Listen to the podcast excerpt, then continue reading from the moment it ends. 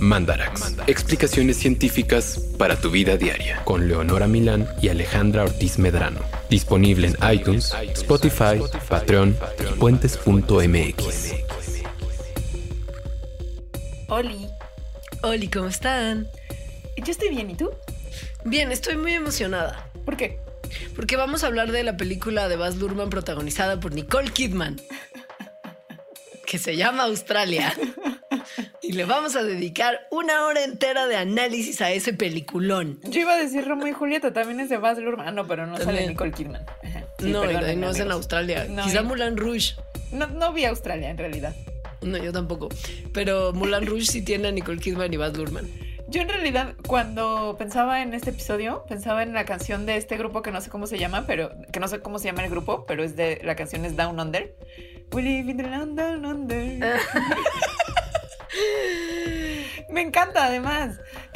Es buena. Eh, No sé, Men at Work se llama la banda. Eh, tienen otra que también es eh, que también habla de Australia, pero de los aborígenes más bien, que me encanta más. La de Esa no la conozco, pero Down? Under sí. Ah, beds are burning. When our beds are Ah, burning. pero es la de los mismos. Este, sí es de ellos, según yo. No sé No, si es, es Men at Midnight. Oil. Y también Down Under es Midnight Oil. No. ¿No? Down O Under sea, es todas de- las bandas de- australianas, según yo, son la misma. Sí. Kylie Minogue canta esas. Pero en versión dance. Güey, es que Australia es un lugar muy mágico de donde se han inspirado muchos cantautores para escribir cosas porque hay arañas gigantes y cosas muy venenosas y canguros. Y Mel Gibson. Y Mel Gibson. Y Nicole Kidman. Ajá. Que sí es una cosa de agradecer, la verdad. Y Kylie Minogue. Y no sé quién También. más en realidad. Pero bueno, Australia en realidad está llena de misterios, empezando por su definición o su nombre. Porque ¿qué es Australia? ¿Es un país? ¿Es una isla? ¿Es un continente? ¿Es todo? Pues en realidad depende de a quién le preguntas, porque que Australia sea un continente o no, depende de, literal de los factores que estás tomando en cuenta. Si eres biólogo, si eres geógrafo, si eres de habla inglesa, si eres de habla hispana. O sea, varía, como que nadie se ha puesto de acuerdo. Y yo, yo tuve un mal viaje cuando empezamos a revisar el guion que nuestra querida Inés tan amablemente preparó por nosotros y a quien le mandamos un fuerte abrazo y un gran saludo. Es quien ha estado en realidad preparando muchos de los guiones últimamente, pero nosotras por peladas no habíamos hecho mención. Güey, nunca vamos a brillar en sociedad. Menos con Inés, perdónanos Inés. Pero bueno, Y te- todavía te extraña que no haya querido ir al Bardarax. Pero bueno, yo tuve un mal viajito cuando estaba revisando este guion y fue como de, bueno, el continente es Oceanía.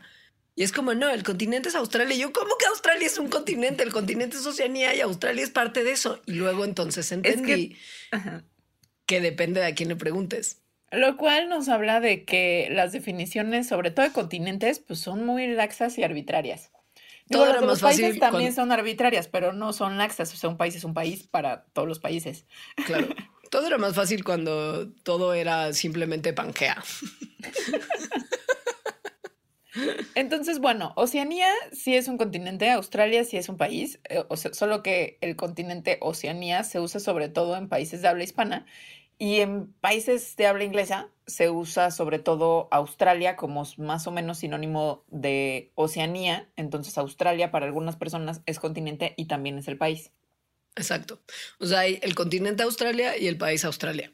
Y luego se pone más complejo porque también hay como una región que más bien está definida por, por cuestiones biogeográficas, es decir, de las especies que ahí viven y las relaciones que tienen y por cuestiones geológicas. Eh, y esa región, algunas personas le llaman Saúl, otras personas le llaman Magenesia, Australinia, Australia, Nueva Guinea. Y a veces Saúl coincide con lo que se llama Oceanía y a veces con lo que se llama Australia, pero no siempre. Yo estudié lo mismo que tú y en mi vida escuché que ningún biólogo le dijera al, área- al área australiana Sahul. Yo nunca había escuchado eso tampoco, esa palabra. Hasta, dudé, bueno. hasta dudé de Inés. No, eso lo incluí yo. Porque No, justo y yo luego la lo parte, busqué. Ajá. o sea, la parte de Inés solamente era como, güey, Australia no es un país, es un continente. Y yo, no, no, no, Oceanía. Sí, hice una investigación medianamente seria. Pero bueno, el punto es que vamos a enfocarnos en la parte de la gran isla que todo el mundo ubica como Australia. Ajá. O sea, Eso es de lo país. que hablaremos hoy.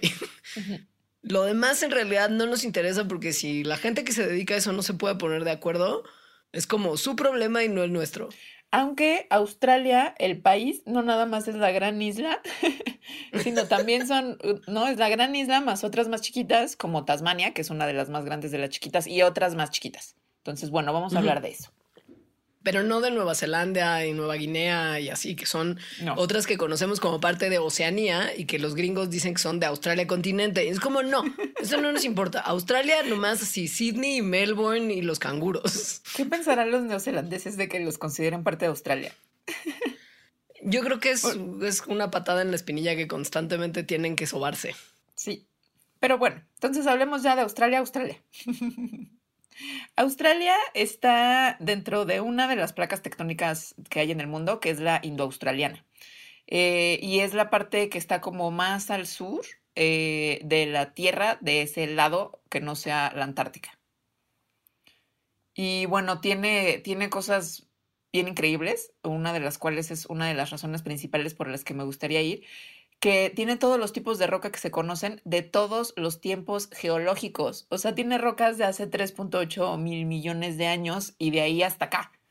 Me encanta que esa sea tu razón para querer visitar. Sí, también que está uno de mis mejores amigos ahí, pero Yo hubiera pensado que visitar aquí en Córdoba era como principal. no, sí sería la principal, pero después es esto. Y después la piedrota esa que hay en medio, pero bueno. Güey, tu fascinación con las rocas australianas es una cosa muy nueva para mí. Con Estoy las rocas teniendo- en general, en general, ¿no? Las australianas. Lo que pasa es que en Australia hay unas muy increíbles. Siento que tú dosificas tus, tus como fascinaciones biológicas y geológicas de mí para que no me burle de todas ellas a la vez y que tenga siempre un material para una nueva risa. Pero son O sea, muy te claras, con- También tengo un vestido que, que es de rocas. O sea, es muy evidente no todo. Más bien tú estás ciega ante mis gustos. Ese no, ese no lo he visto. Y ahora te imagino como con una piedrita y un cepillito, como tallando la piedrita para limpiarla y poniéndola en tu colección de rocas. Me encantaría. Sí, me encantaría. Pero bueno, yo hubiera pensado que te interesaba más porque Australia es uno de los países más biológicamente diversos del planeta y ahí viven más de un millón de especies de plantas y animales, muchas de las cuales no están en ningún otro lugar del mundo más que ahí y los científicos solamente han descrito menos de la mitad. No, eso también me interesa, pero no tanto en realidad. Porque. Pero bueno, sí, eh, de las especies de Australia, el 85% de las plantas con flor, el 84% de los mamíferos, más del 45% de las aves y el 89% de los peces de agua dulce son endémicos a Australia. O sea, casi todo lo que está en Australia solo está en Australia. Y la realidad es que esto se debe un poco a que el país tiene una gran variedad de hábitats, incluyendo desierto, pantano, arrecife, matorral, la selva como tal, montañita. Y pues porque están aislados del resto del mundo, porque son muy estables tectónicamente, no como nuestro país México como tal. Y pues hay como evidencias de que ha habido momentos de cambio de clima en el suelo y en la flora alrededor del tiempo geológico. O sea, no recientemente Greta Thunberg, sino como en la gran escala de las cosas. Y esto pues es lo que explica que haya tantas especies endémicas. Les vamos a platicar con más detalle un poco sobre esto más adelante, pero ahora vamos a describirles algunas de las más lindas e increíbles. Para lo cual les sugerimos googlear a todas y cada una de ellas porque sí son la mayoría muy, muy lindas. Sí son, hoy sí son. Sí. Hay Hay unas una- malviajantes con veneno, mucho veneno. Pero bueno, primero unas muy lindas que son los peluditos, es decir, mamíferos marsupiales. Por ejemplo, el wombat. El wombat es un marsupialito que, bueno, hay veces que puede crecer hasta un metro, pero con todo y cola. Eh, y se ven así como muy cutes, pero en realidad tienen como unos dientes súper filosos y unas garras súper picudas. Eh, son animales nocturnos, este, y les gusta como más bien estar escondiditos porque les da mucho calor en el día. Y algo muy chistosillo de ellos es que hace poco se descubrió que su caquita son cubitos, Como, cu- como, como cubitos Nor.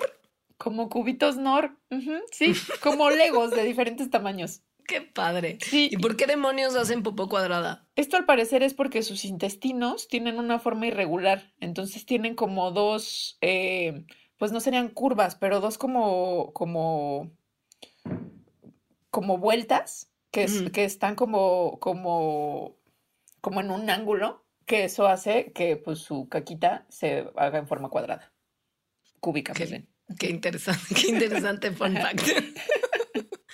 Ahora, por supuesto, recordarán a los koalas, que a veces se les dice oso koala, pero no para nada son osos. Son marsupiales también, viven en los árboles y sus parientes más cercanos son los wombats.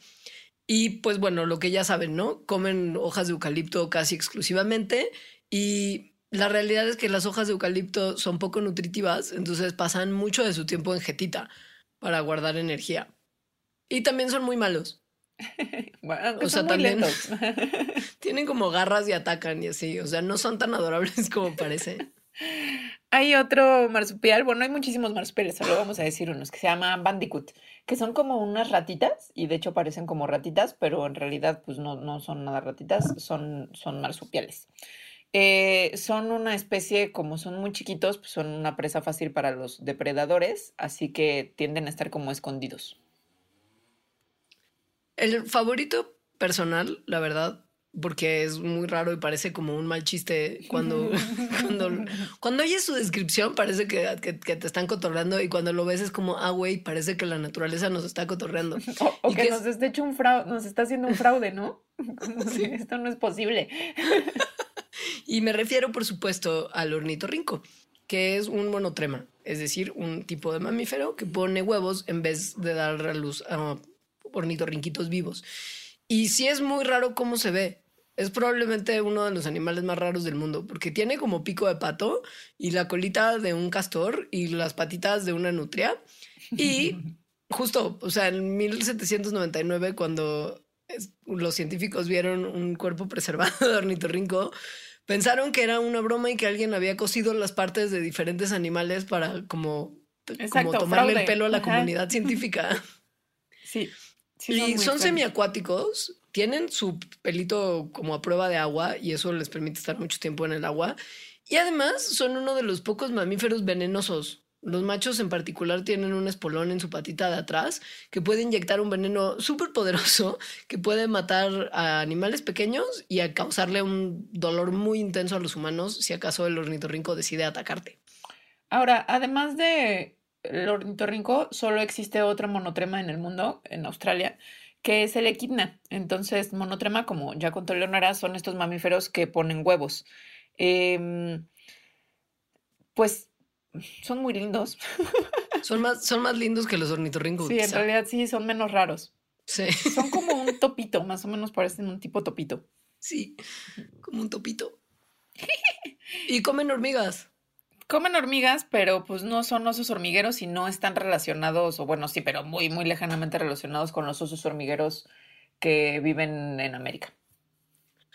Después están los canguros, que son el marsupial más famoso y que son además muy exitosos en términos de la población animal de Australia, porque hay aproximadamente 35 millones de canguros en el país, que es un número que por mucho excede a la población humana que hay en Australia.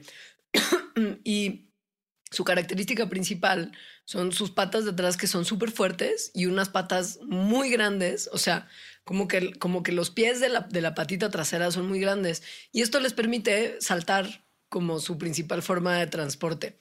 Y estos saltitos son, la realidad se ha dicha, una forma muy eficiente en términos energéticos de moverse. Y los canguros son los únicos animales grandes que lo hacen. Quizás sea porque se mueven en terrenos muy ariscos y porque se necesita conservar energía ya que no hay mucha agua y mucha comida, pero bueno, esta es su forma de trasladarse y funciona muy bien y los hace extra adorables. O sea, esos saltitos de canguro son muy encantadores, los canguros son muy bonitos. Hay una cosa muy padre que se llama el demonio de Tasmania, que no se parece en realidad al demonio de Tasmania y los Looney Tunes. No. no, es un marsupial carnívoro Puede medir como hasta más o menos 65 centímetros de largo. Es como un perrito, parece, según yo. Y, tiene como la primera impresión de, de, ser como muy tierno, como sí, como entre perrito y osito. Pero entonces de repente abren la boca y tienen, tienen una boca muy grande que además pueden abrir casi a 180 grados, o sea, como, como, como una caja, ¿no? Completamente con un montón de dientes y son bastante cascarrabias. Entonces, eh, digo, por eso se les llama demonios. O sea, sí entran como en unos estados de repente medio maníacos de ira cuando se sienten, por ejemplo, amenazados, ya sea por algún depredador o por algún otro demonio de Tasmania o cuando están defendiendo alguna comida. Por eso les pusieron ese nombre. Y hay algo muy interesante de ellos, que es que tienen un cáncer contagioso, lo cual amenaza a sus poblaciones terriblemente. Son de los pocos cánceres contagiosos que hay el que afecta a esta especie de animalito. A mí me gusta mucho el diablo espinoso, que también se llama moloch, que los invito a googlear porque es como una lagartija cubierta de espinas que es, que es como muy mal viajante. Es como un gran representante de la fauna amenazadora de Australia por su aspecto nada más.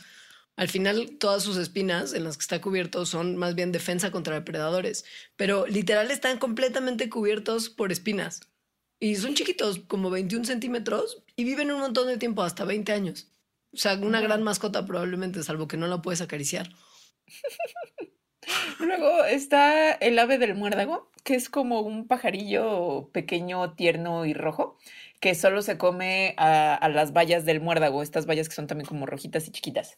Eh, entonces tienen, pues tienen una relación muy cercana con esto, por lo tanto, si el muérdago desaparece, probablemente esta ave desaparezca, muy probablemente desaparezca también.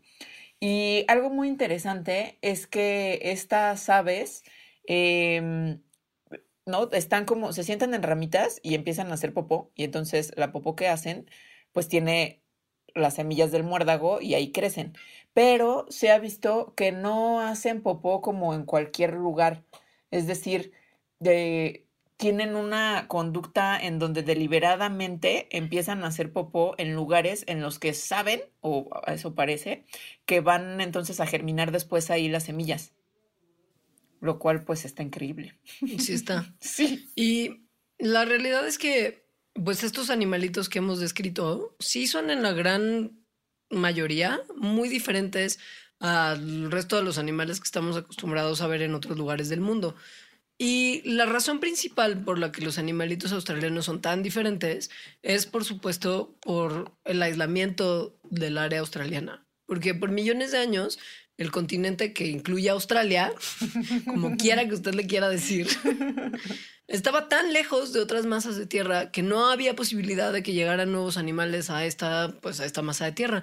Entonces lo que pasó fue que los animales que ya estaban en este continente evolucionaron de manera aislada en animales que eran mucho más, pues que estaban mucho más adaptados al ambiente australiano que es complicado y las condiciones son duras. Este es un proceso de especiación que se llama vicarianza. Y es el proceso de especiación, bueno, que se considera como el más común, que es cuando, bueno, forma parte de la especiación alopátrica, en realidad, que lo que quiere decir es que dos poblaciones se separan por alguna razón, que generalmente esa razón es geográfica, y entonces empiezan a evolucionar, pues cada quien por su lado, bajo las condiciones eh, diferentes que hay en esos dos contextos y con los genes que se quedó cada quien, entonces pues, se vuelven cosas distintas. En la vicarianza em, sí tiene que ver entonces siempre algo geográfico que las está separando y hace a esas poblaciones discontinuas. Lo que pasó en Australia es que pues, hubo una vicarianza de una masa de tierra gigante que luego estuvo sin estar en contacto con ninguna otra cosa. Entonces no había como forma de que con las poblaciones de las cuales divergió, o sea, que se quedaron como en otro lado, en otro continente, pues hubiera intercambio de genes y que se parecieran más, sino que se separaron y se fueron haciendo cada vez más y más diferentes. Ahora, ¿cómo demonios se convirtió Australia en un lugar tan aislado? La principal respuesta es la deriva continental. Ah, también, Porque recordemos. También tenemos la deriva continental, ¿eh? por si no lo sabes. Eso me suena, me suena que sí ya más lo, sabía más. Sí. qué, qué chistoso que ames la deriva continental, o sea, como de I heart deriva continental. Sí, sí, tal cual. Me encantaría una camiseta que dijera eso. ¿Y por qué, te, por qué la amas tanto? Me parece, la historia de la teoría me parece fascinante, tal cual, o sea, que se haya considerado como una pseudociencia y que, y que luego ya no lo sea. Eh, o sea, que, que muchas décadas después se haya encontrado la evidencia y además tan contundente de que la tectónica de placas efectivamente era cierta y, y que es lo que ahora se conoce como deriva continental. Y se me hace increíble pensar que, pues que hay placas gigantes abajo de nosotros que se están moviendo y que se han estado moviendo desde que existe la Tierra. De verdad me parece increíble. Son buenas razones. Sí. I heart deriva continental. Pero bueno, recordemos que hace 250 millones de años solamente había un supercontinente en el mundo que se llamaba Pangea. Y ahí convivían todos los animalitos y plantitas y se mezclaban los unos con los otros de manera muy libre y muy, pues sí, muy feliz. Muy, muy bonita. Y caliente, era muy caliente. Era muy, muy caliente, mucho caliente. Y hace como 200 millones de años, pues que este continente se rompió en dos partes. Una que se llamó Laurasia y otra que le pusieron Gondwana, como la banda de reggae. Ay, no sabía. Siempre que hablamos de Gondwana, me dices lo mismo. Ya tenías que ser una experta en la discografía. Gondwana, o sea, hablamos mucho de Gondwana. Sí. ¿Por qué? Pues porque muchas de las cosas de las que hablamos involucran Gondwana. Pero bueno, Gondwana es el continente que, que también era un supercontinente porque nada más había dos, entonces, que quedó como al sur. Y en Gondwana le tocó que todos los monotremas y todos los marsupiales que ya existían en Pangea se quedaran de ese lado del planeta. Entonces. Y, los mamíferos placentarios, como nosotros, más en el área norte que era la Eurasia. Aunque ahora se cree que también había unos que se quedaron eh, en Gondwana y ahorita vamos a explicar un poco de eso. Y bueno, eh, lo que sugiere la evidencia fósil es que había como un bosque gigante, bueno, un bosque muy grande que, recorría muchas partes de Gondwana, o sea, de lo que ahora sería como el sureste de Australia, pero hasta la Antártica, eh, Sudamérica, y ahí justamente sí existían los tres tipos de mamíferos, o sea, monotremas, marsupiales y mamíferos placentarios. Luego, pues la deriva continental siguió haciendo lo que hace y Gondwana se empezó a romper también. Entonces, hace 180 millones de años, cuando era en realidad el verdadero parque jurásico, es decir, en el Jurásico, la parte oeste de Gondwana, que ahorita es, ¿no? Que, en ese momento se rompió en lo que ahora incluye África y Sudamérica, se separó de la parte este de Gondwana, que es lo que ahorita incluye Madagascar, India, Australia y la Antártica. Después se siguió separando y entonces hace 140 millones de años África se separó de Sudamérica, que eso es lo único que coincide cuando te ponen a recortar el mapamundi, ¿no? Y hacer, y hacer Pangea. o sea, como el chipote, como el chipote oeste que tiene África con, con el, con lo cóncavo, con, ¿no? Como con ese golfo gigante que tiene Brasil. Exacto. Sí. Eso, es lo único. Ahora, en esta, toda en esta ruptura, inicialmente Australia y la Antártida fueron yéndose hacia el sur, muy lejos del resto de los otros continentes y se aislaron del resto del mundo por grandes océanos. Mientras los otros continentes, como en un principio estaban más o menos juntos el uno del otro y durante, pues sí, los siglos, se fueron como moviendo para estar juntitos y chocaron y se unieron a otras partes del área terrestre de la Eurasia. Y pues cuando resultó que se volvieron a unir, como estas masas de tierra, resultó que en lo que era la Eurasia, los monotremas y los marsupiales ya no pudieron competir con los mamíferos placentarios que resultaban mejor adaptados para esas condiciones y se convirtieron en animalitos principalmente extintos. En África e India, por ejemplo, los marsupiales ya no existieron más. Y cuando Sudamérica se unió a Norteamérica, porque originalmente no estaban juntos esos espacios, casi todos los marsupiales también ahí desaparecieron y fueron reemplazados por mamíferos placentarios, mientras que en otro lugar del mundo pasaba justo lo contrario. Exacto. Entonces Australia se estaba separando poco a poco de la Antártica y se estaba pues aislando para ya quedarse aislada por el resto de la historia hasta hoy. Eh, y entonces los animales y las plantas que originalmente estaban en esta masa de tierra que es Australia, a partir de ese entonces, o sea, hace más o menos 140 millones de años, dejaron de tener contacto alguno con ninguna otra criatura de otra parte del mundo y empezaron esta evolución que les estábamos contando de manera independiente, ya sin juntarse con nada. Justo me acabo de acordar que probablemente hablamos de Gondwana cuando hablamos en Mandalax de Polo Polo, porque hablamos de la ah, Antártida. Entonces dice el chiste de la banda de reggae. ¿Y tú qué vende de reggae? Hoy voy a escuchar Gondwana. No es necesario, punto, o sea, X. No más para saber. Pero bueno, mientras esto pasaba en Australia, o sea, mientras la masa que ahora es Australia se separaba, también el clima empezaba a cambiar, obviamente, y se empezó a volver en esa parte del mundo más seco y más árido. Entonces los monotremas y los marsupiales, que tienen sistemas reproductivos menos demandantes porque no o sea, la diferencia con los mamíferos placentarios es que no gestan durante todo el tiempo adentro de sus cuerpos a los, a los, a las bendis, sino que, bueno, los monotremas ponen huevo y los, y los marsupiales nacen como medio, medio fetillo. Digo, no es feto porque ya salió, pero sí nacen como en un estado al que le falta mucho, mucho cocimiento y se siguen cociendo en el marsupio, que es esta bolsita que tienen. Entonces, bueno, los monotremas y los marsupiales con estas demandas reproductivas pues más bajas que los, que los placentarios, les empezó a ir mejor en este nuevo ambiente que era árido y seco y se empezaron a volver los mamíferos dominantes en Australia. Lo que le pasó a los mamíferos placentarios en, en, esta, en Australia es que poco a poco empezaron a extinguirse todos. Y sí, y entonces eso explica como un poco la repartición de mamíferos tan distintos en uno y otro lugar del mundo.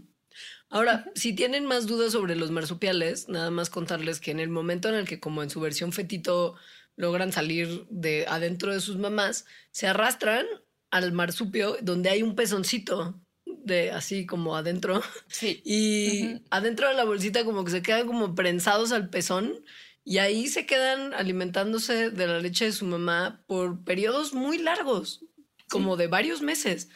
Y ahí están como, pues sí, en el, en el costalito.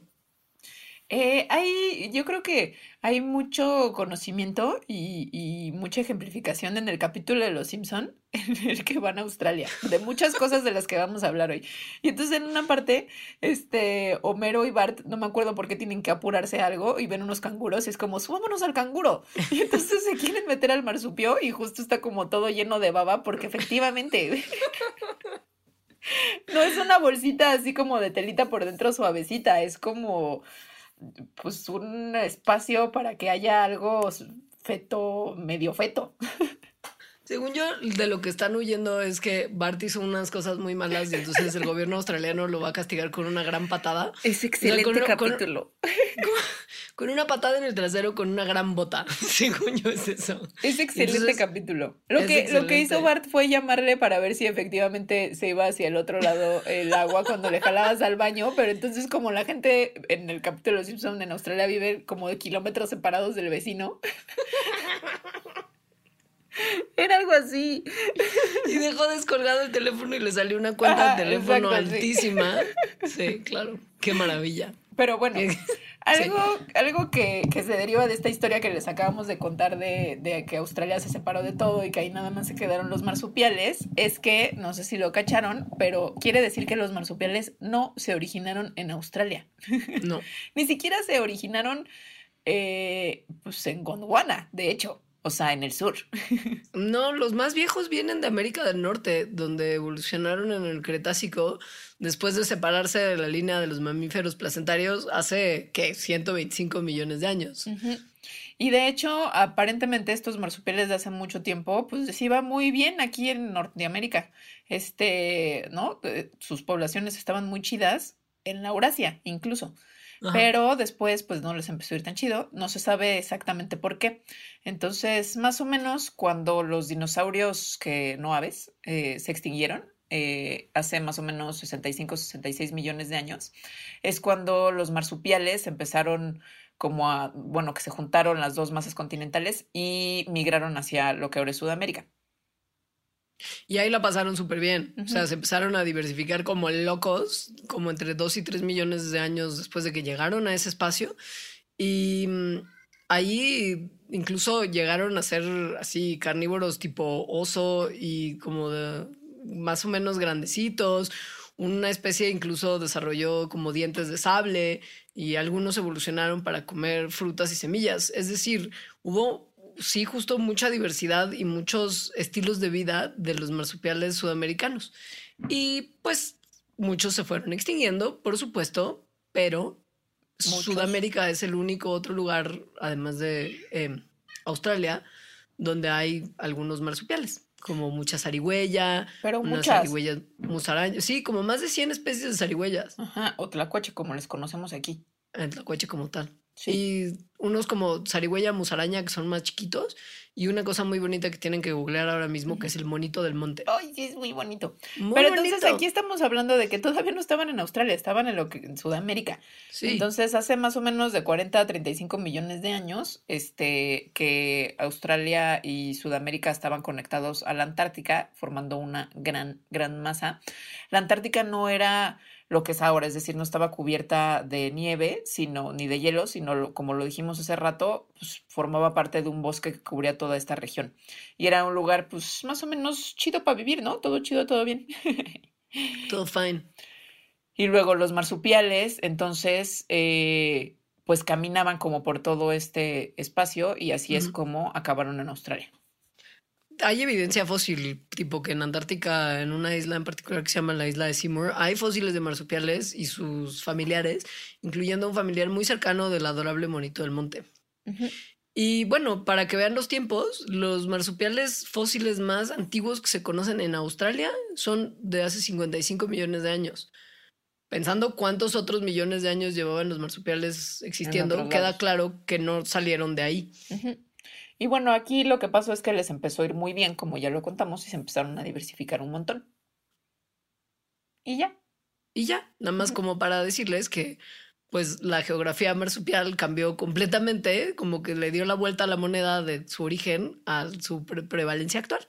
Donde antes había un montón, ya no hay, y donde no había nada, ahora hay un montón de marsupiales, casi 250 especies vivas.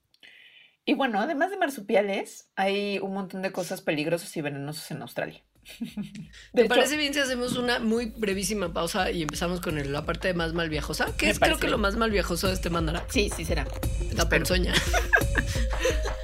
Este episodio de Mandarax es presentado por Aldo, Eric Damián, Teresa Antonio, Ana Paola Gudiño, María Rosa Valencia, Ciotzil Rubio, Mariana Gándara.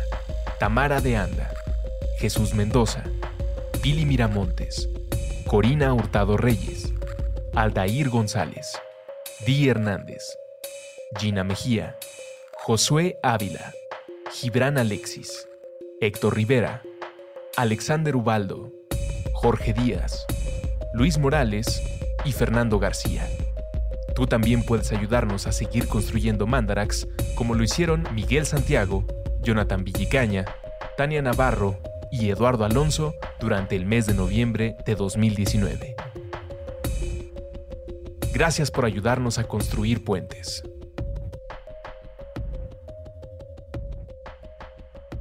Ya volvimos a resolver el misterio de los misterios, que no es el origen de las especies como para Darwin, sino por qué hay tantos malditos animales venenosos en Australia.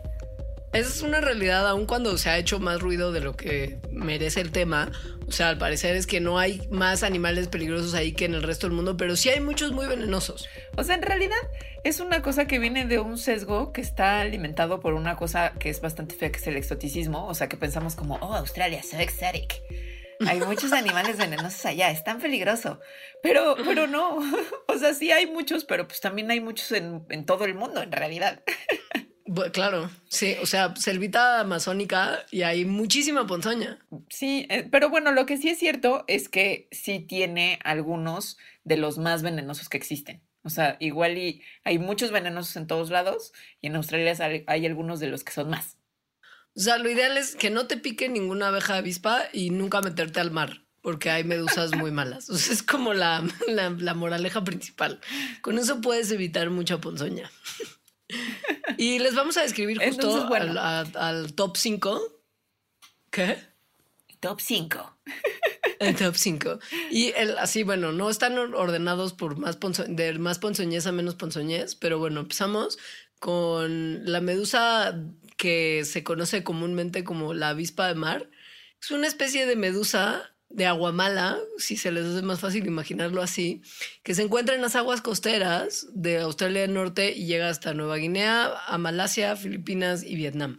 Y es extremadamente venenosa y es muy notoriamente como justo mala con su, con su picadura, porque tiene tentáculos de hasta casi tres metros que están llenos de unos como aguijoncitos, bueno, que no son aguijoncitos, son una cosa que se llaman nidositos, pero que si los tocas, liberan dardos microscópicos que son los que te inyectan el veneno súper poderoso. O sea, eh, pero muy poderoso de verdad. Muy de dolor así que no, que es insoportable. Y si no te atiendes la picadura, te puedes morir en de dos a cinco minutos. Ajá, o sea, es como ¿En qué momento hay para atenderse la herida si el tiempo es de dos a cinco minutos? Bueno, claro, pero eso si te pican como, o sea, si te envolviera, por ejemplo, el tentáculo de, de, esta medusa. O sea, si es un rozón, pues no te mueres. Pero si llega a picarte significativamente, muerte segura. Estos son en realidad los animales más venenosos del mundo, este tipo de, de medusas. Es decir, esta, la avispa de mar, es, es la más pero todas forman parte de un tipo de medusas que en español tienen un nombre muy chistoso que les llaman cubosos. cubosos. Unos cubosos.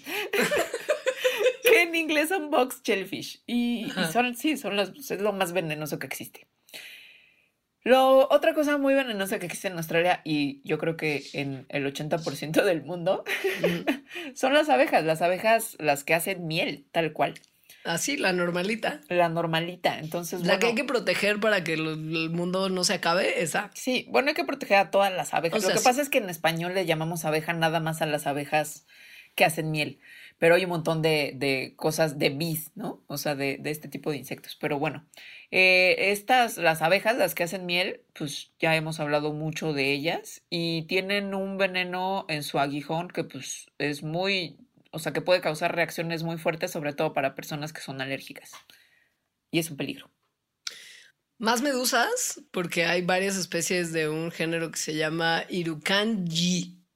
¿Lo dije bien? Yo creo, no sé. claro que te pregunto como si supieras súper así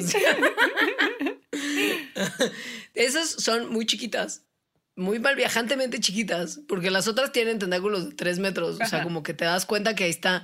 Pero estas tienen, cuando son adultas, un tamaño como de un centímetro cubo, cúbico. O sea, es una cosita muy chiquita. Y son súper venenosas para su tamaño. Viven en el, en el área de las aguas marinas del norte de Australia.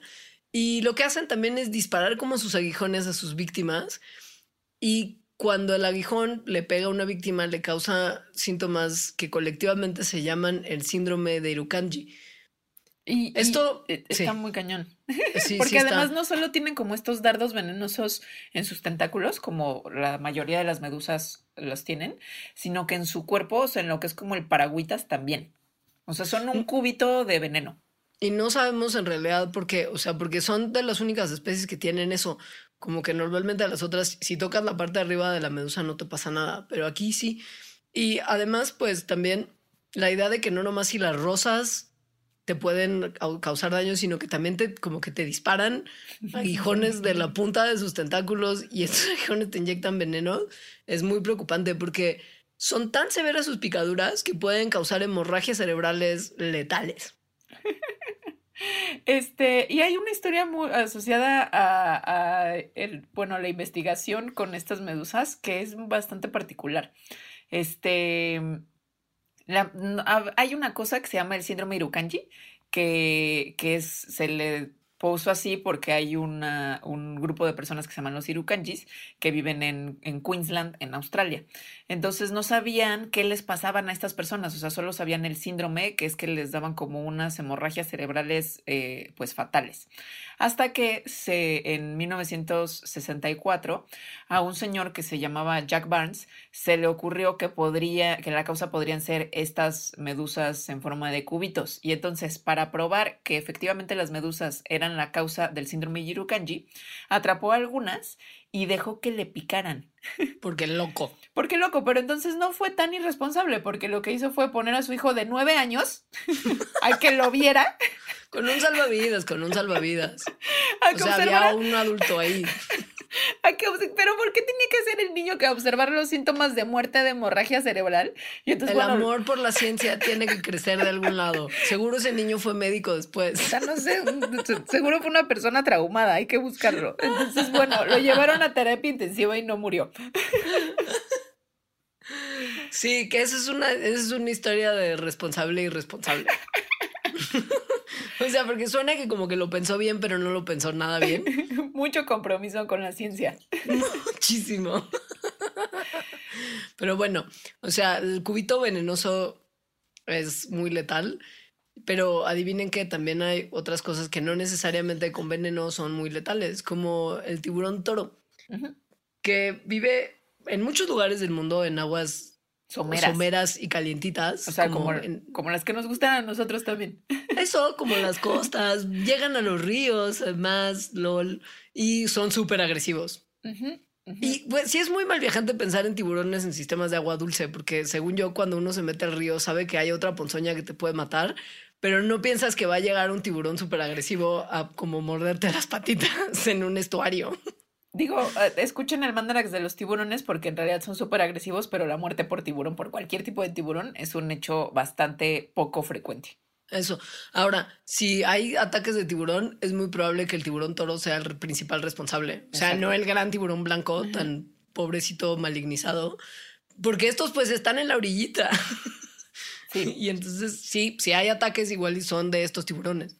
Y bueno, si está, si dicen, ok, en el mar, me salgo del mar y, y, pues ya o me alejo de abejitas y pues ya, pues no. También hay otra, otra cosa súper, súper venenosa en Australia, que es eh, la serpiente eh, café del oeste, que su nombre científico es Pseudonaja textilis, que pues sí, es súper venenosa y vive pues más o menos como en el centro y este de Australia y llega hasta el sur de Nueva Guinea. Y su veneno pues afecta al sistema circulatorio, es decir, causa coágulos, también causa hemorragias, causa un colapso cardiovascular y pues finalmente un ataque cardíaco. Padrísimo, me encantan esas serpientes que te como que es que cualquiera de las opciones del veneno de serpiente es muy sexy, o sea, las que te descagan en el sistema circulatorio o las que te arruinan el cerebro porque son súper neurotóxicas y como paralizantes, sí, o sea, cualquiera de las opciones me parece muy fascinante. Sí. Ahora, la realidad es que en términos de qué es más peligroso en, en, el total de daño que causan a los seres humanos, se han hecho muchas cuentas y al parecer las abejas y las avispas resultan más peligrosas para el humano que esta serpiente y cualquier otra serpiente y que las arañas gigantes australianas. Y que, los muy grandes. Que son, lo, que son lo más venenoso del mundo. Cubozoo. Cubozoo. Eh, pues sí, en realidad el ataque por abejas y por avispas, o sea, de picaduras o mordidas de estos insectos, causa alrededor de 42 mil hospitalizaciones, eh, incluidas las que terminan en muerte en Australia, lo cual es muchísimo. O sea, el 31% de la gente que entra al hospital en Australia está ahí por picadura de avispa, avispón y abeja. Ajá. Y, bueno, ahora, y por serpiente, el 15%. Pero araña, 30%. O sea, ese 1% que sí hace que las abejas sean más peligrosas y las avispas, no te quita el miedo del 30% que es por picadura de araña, ¿eh? La verdad. Acuérdense que estamos hablando de un 100% de gente a la que le mordió o picó algo, no el 100% de la ah, gente que entra al hospital por cosas. Seguro también hay mucho manejo borracho, eh, Nada, se me ocurre solamente ese. Pero sí. si es por animal, 31% es animal volador, 30% araña y serpiente 15%.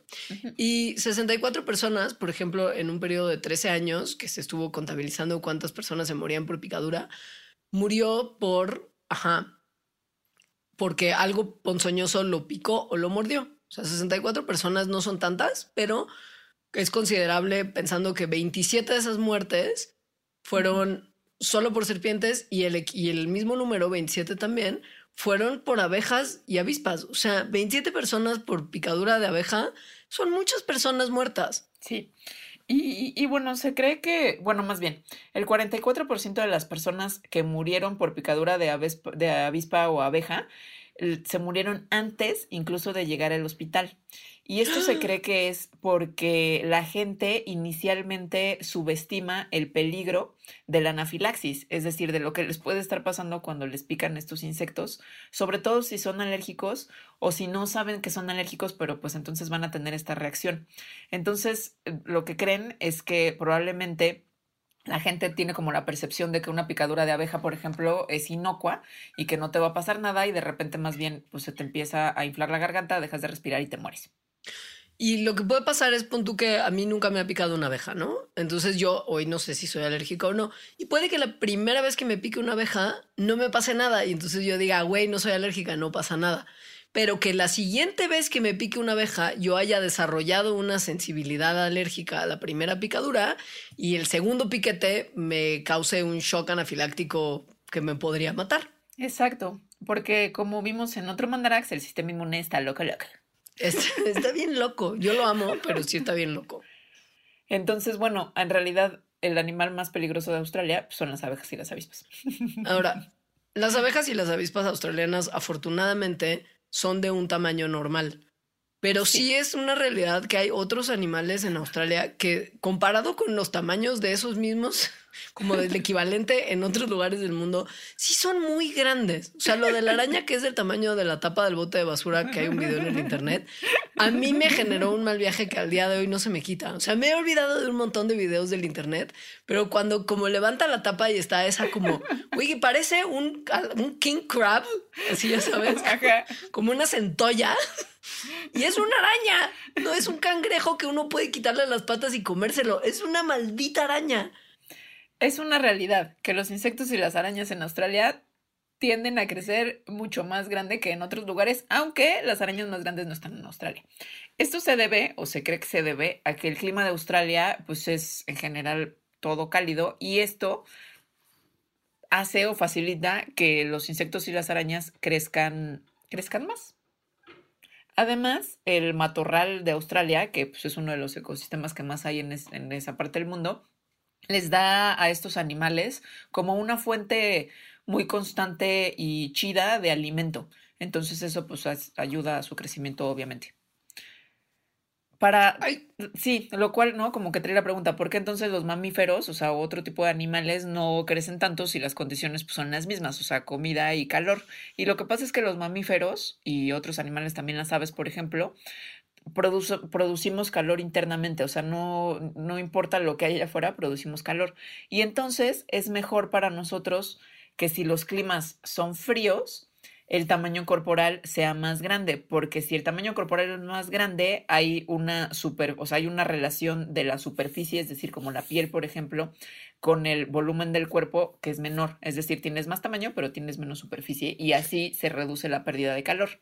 Sin embargo, para los insectos que no tienen este tipo de relación con la temperatura, es decir, que no producen su propio calor, sino que lo toman de afuera, pues es al revés, en realidad es mejor tener un tamaño más grandote, porque entonces si en, en, climas cálidos, porque entonces puedes agarrar más calor del exterior. Y entonces, pues, los animales que no tienen sangre caliente y que tienen sangre fría, por llamarlos de alguna manera, y que incluyen a los insectos, a las arañas, a los cangrejos, pues más calorcito, más tamaño. Y como Australia tiene generalmente un clima árido y está clasificado en una gran parte de su terreno como desierto o semidesierto, pues las arañas crecen fuera de control. Además, eh, pues sí, tiene este, el desierto semidesierto hace que estos periodos cálidos durante el año pues sean bastante largos. Entonces eso afecta a que los insectos y las arañas sigan creciendo y creciendo porque el tiempo que tienen para alcanzar la maduración pues se extiende mucho. Entonces digamos que no es que lleguen a un tamaño y paren de crecer como nosotros, sino que siguen crece y crece y crece. Y además los periodos en los que hace frío y podrían morir, que es lo que pasa en otros lugares del mundo, y entonces ya no seguir creciendo, pues en realidad son pues son bastante pequeños, o sea, o no llegan. Entonces siguen creciendo. El mal viaje es real. sí es real, pero como les dije hace rato, el, no, la araña más grande del mundo no, no está en Australia. ¿Dónde no, está? No, bien, no, sé si quiero saber. Bien, bueno, el sí. bicho más grande del mundo. O sea, por ejemplo, hay una cosa que es el insecto más pesado, que se llama la hueta gigante, que vive en una de las islas chiquitas de Nueva Zelanda y que o sea, es como güey, está un grillo lado. gigante. Sí, o sea, sí está en Oceanía. O Australia continente, dependiendo de a quién le preguntes. Ajá, exacto. Mide hasta 20 centímetros. 20 centímetros sí. es muchísimo para un insecto. Sobre todo si es como un grillo, ¿no? Por lo menos Pero bueno, no es como también hay, una... o sea, también hay, hay, arañas muy grandes, por ejemplo, en, en África. O sea, hay arañas gigantes. El- la hueta gigante está muy horrible, la verdad. Muy, sí, sí, es muy horrible. Ahora, bueno, hay una explicación isleña de este gigantismo. Se llama gigantismo insular y es un fenómeno biológico en el que el tamaño de un animal que está aislado en una isla aumenta dramáticamente comparado con los que serían como sus parientes continentales. Y esto es un aspecto de algo que se conoce como el efecto de isla o la regla de Foster, que dice que cuando especies continentales llegan a colonizar islas, especies que normalmente eran pequeñas tienden a adoptar cuerpos más grandes y especies que originalmente eran grandes tienden a evolucionar cuerpos más pequeñitos. Y esto es probablemente debido al hecho de que las islas no tienen depredadores grandes. Y esto hace que las especies más pequeñitas puedan crecer sin que nadie se las vaya a comer. Estoy tratando de resolver la controversia de cuál es la araña más grande del mundo. Eh, Me en- encanta que estés haciendo esta investigación medianamente seria. Entonces, a ver, se los, ya, ya tengo la respuesta. Seguro es la de ese video, güey. Pues mira, en masa, o sea, en la araña más pesada es que lo grande pues lo podemos considerar como en tamaño o en peso. Entonces, la araña más pesada del mundo es una araña que se llama la araña Goliath, que come pájaros en Sudamérica. No. No, güey, no, no está bien eso.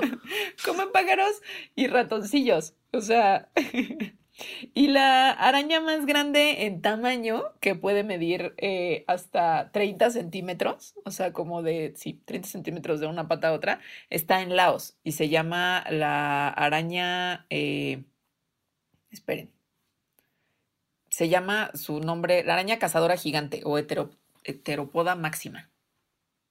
Si tu nombre de especie es máxima, ya es como muy preocupante la situación. Entonces, ¿no? ninguno está en Australia. Eso me refería. Hay, hay otros lugares donde hay arañas muy grandes.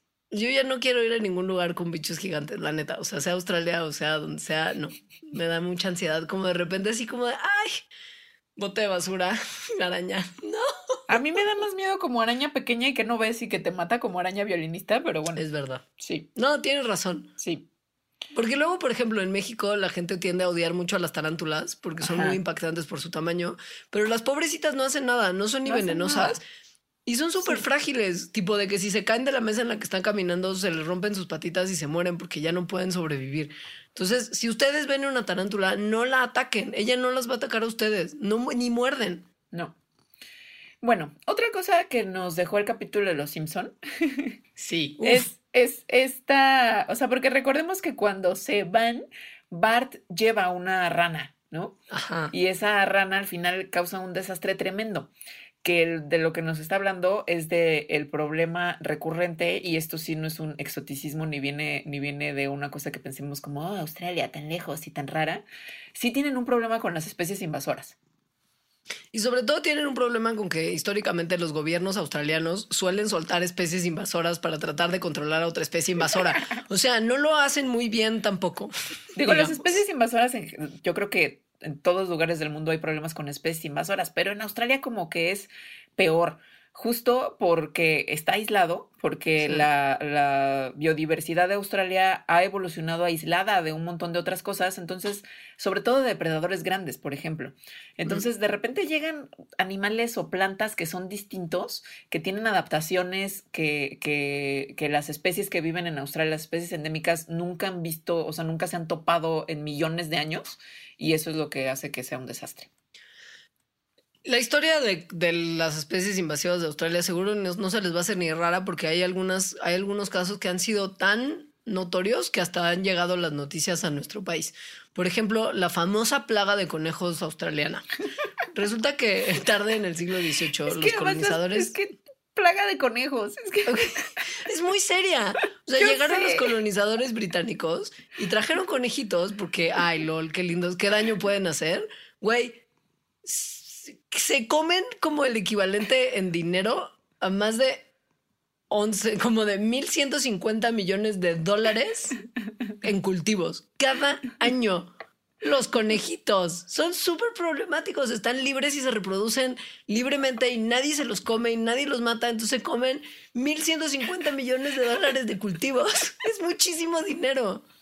Bueno, otra de las cosas con las que Australia tiene una pelea de especies invasoras son los zorros rojos que se les llevó para cazar y de repente se volvieron un súper problema los gatos, que en realidad los gatos son un problema en muchos lugares del mundo, las carpas, bueno, los gatos que se llevaron además por lindos, tal cual, o sea, como mascotas. Las carpas, o sea, los peces carpa, que eh, originalmente se les llevó pues para, para criarlos y que entonces también desastre. E incluso camellos.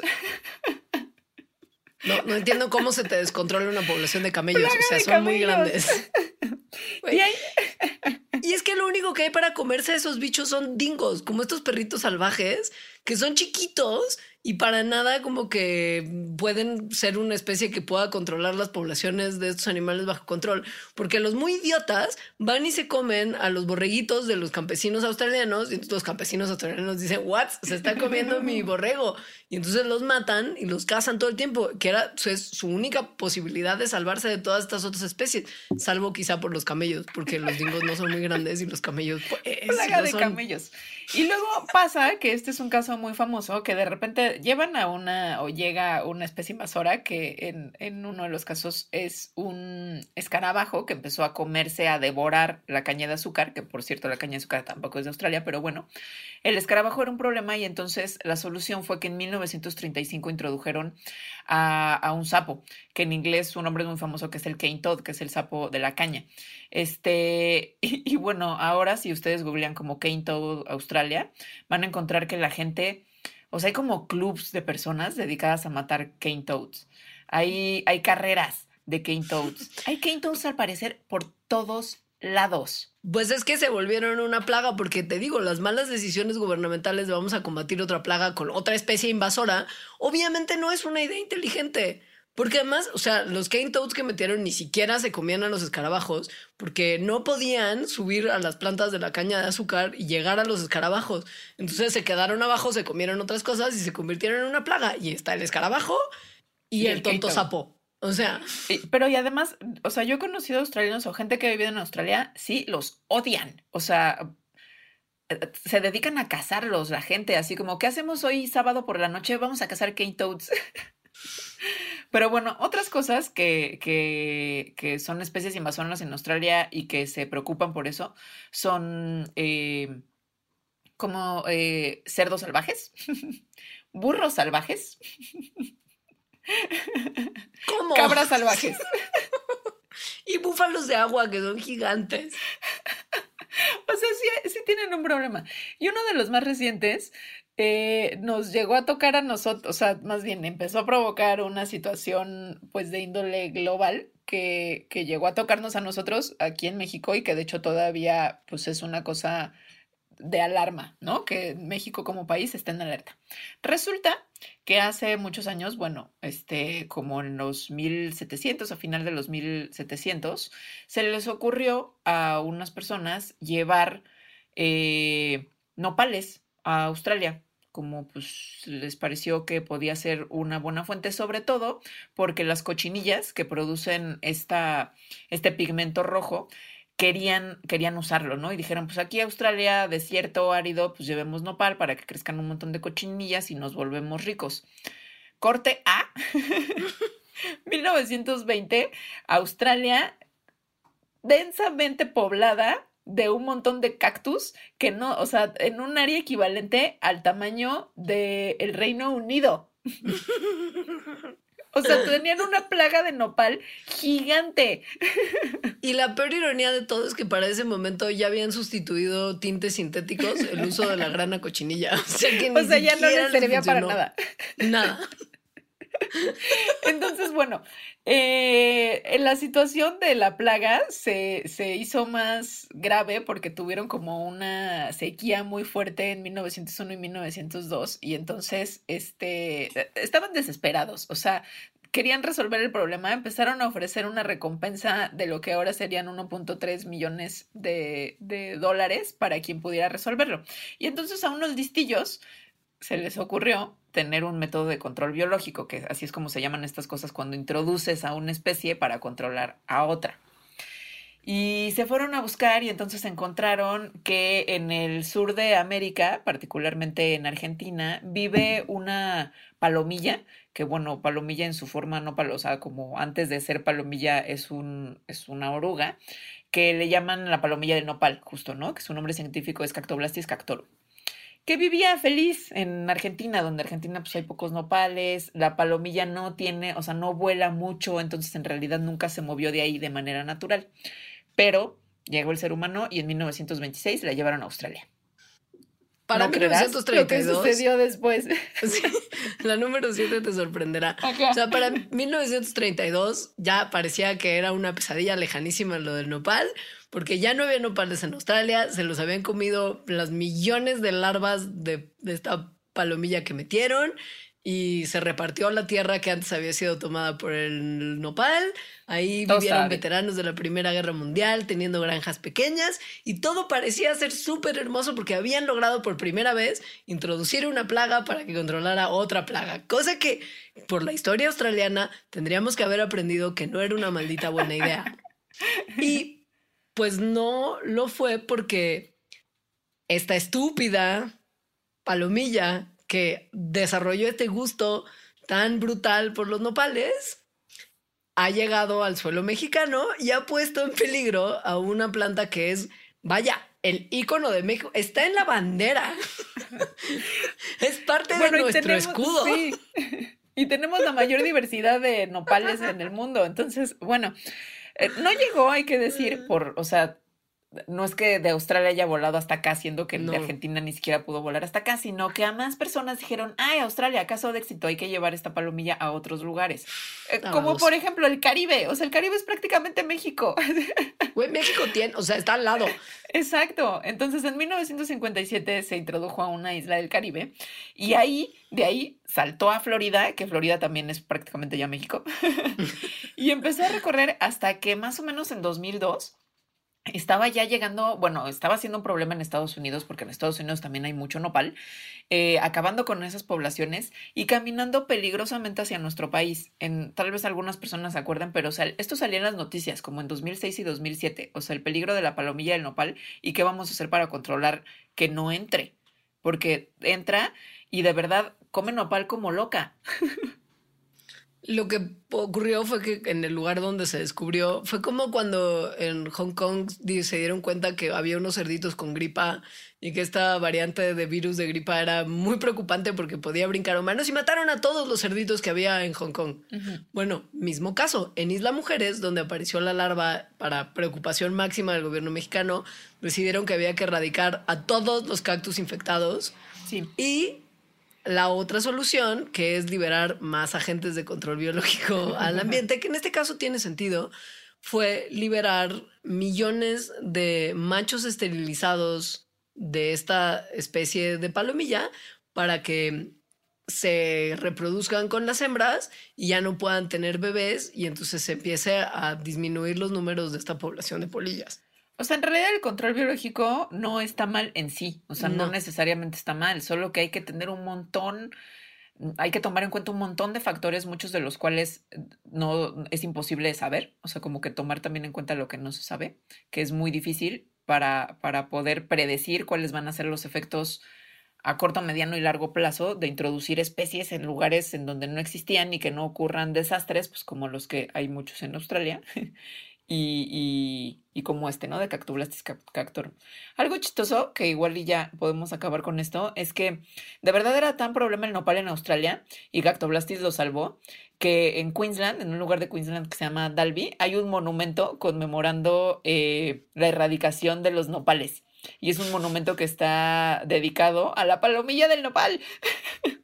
Se llama el Cactoblastis Memorial Hall. Y es el único edificio dedicado a un insecto del mundo. Virgen Santa. Y nosotros aquí así matando a los pobres nopales infectados en Isla Mujeres. Como un último dato curioso, cuando apareció la plaga en Florida, apareció en un cactus que estaba siendo vendido en un Walmart, que, me parece muy increíble. O sea, que, que, la, que el inicio de una plaga posiblemente devastadora para una especie aparezca en un Walmart es como, precio, es como muy precioso. Sí es. Bueno, pues muchas gracias. Hay que decir palabra clave. Este, mi palabra clave es caca cubilete. La mía es cubozo. Cubozo. Cubozo. Este, nuestras redes sociales de Mandarax es Facebook, Mandarax lo explica todo, y Twitter, arroba Mandarax. Y en la Insta estamos como arroba las Mandarax, que al final es donde a veces le echamos más ganas. Sí, y la, mi Twitter es arroba alita-emo. El mío es arroba leos y cualquier duda, sugerencia y comentario que tengan, los recibimos en cualquiera de las redes arriba mencionadas. Los invitamos a seguirlas todas.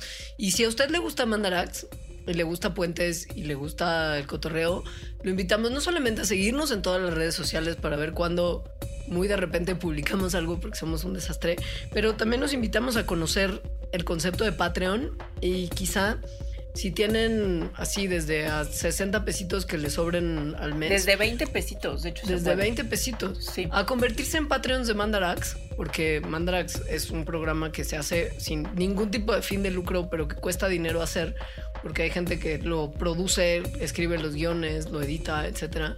Y su muy humilde y amabilísima colaboración mensual hace toda la diferencia para la realización de este programa.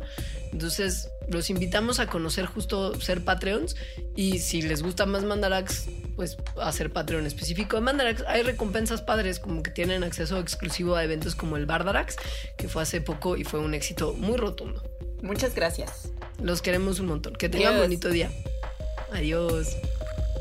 Mandarax. Explicaciones científicas para tu vida diaria. Con Leonora Milán y Alejandra Ortiz Medrano. Disponible en iTunes, Spotify, Patreon y puentes.mx.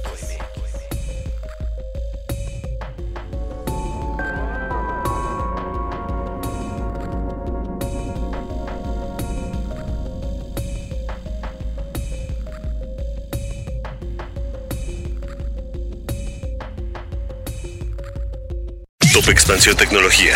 Gadgets. Lanzamientos, reportajes y el negocio de las tecnológicas. En 10 años, el metaverso aportará 5% al PIB de Latinoamérica. Internet ha representado muchos cambios para el mundo y la religión no se ha escapado de ello. Los mexicanos cada vez tenemos casas más tecnológicas. Todo en menos de 5 minutos. Top Expansión Tecnología. Xbox tiene una nueva multa. Adam Mosseri, director de Instagram. Top Expansión Tecnología. De lunes a viernes, a partir de las 6 de la mañana.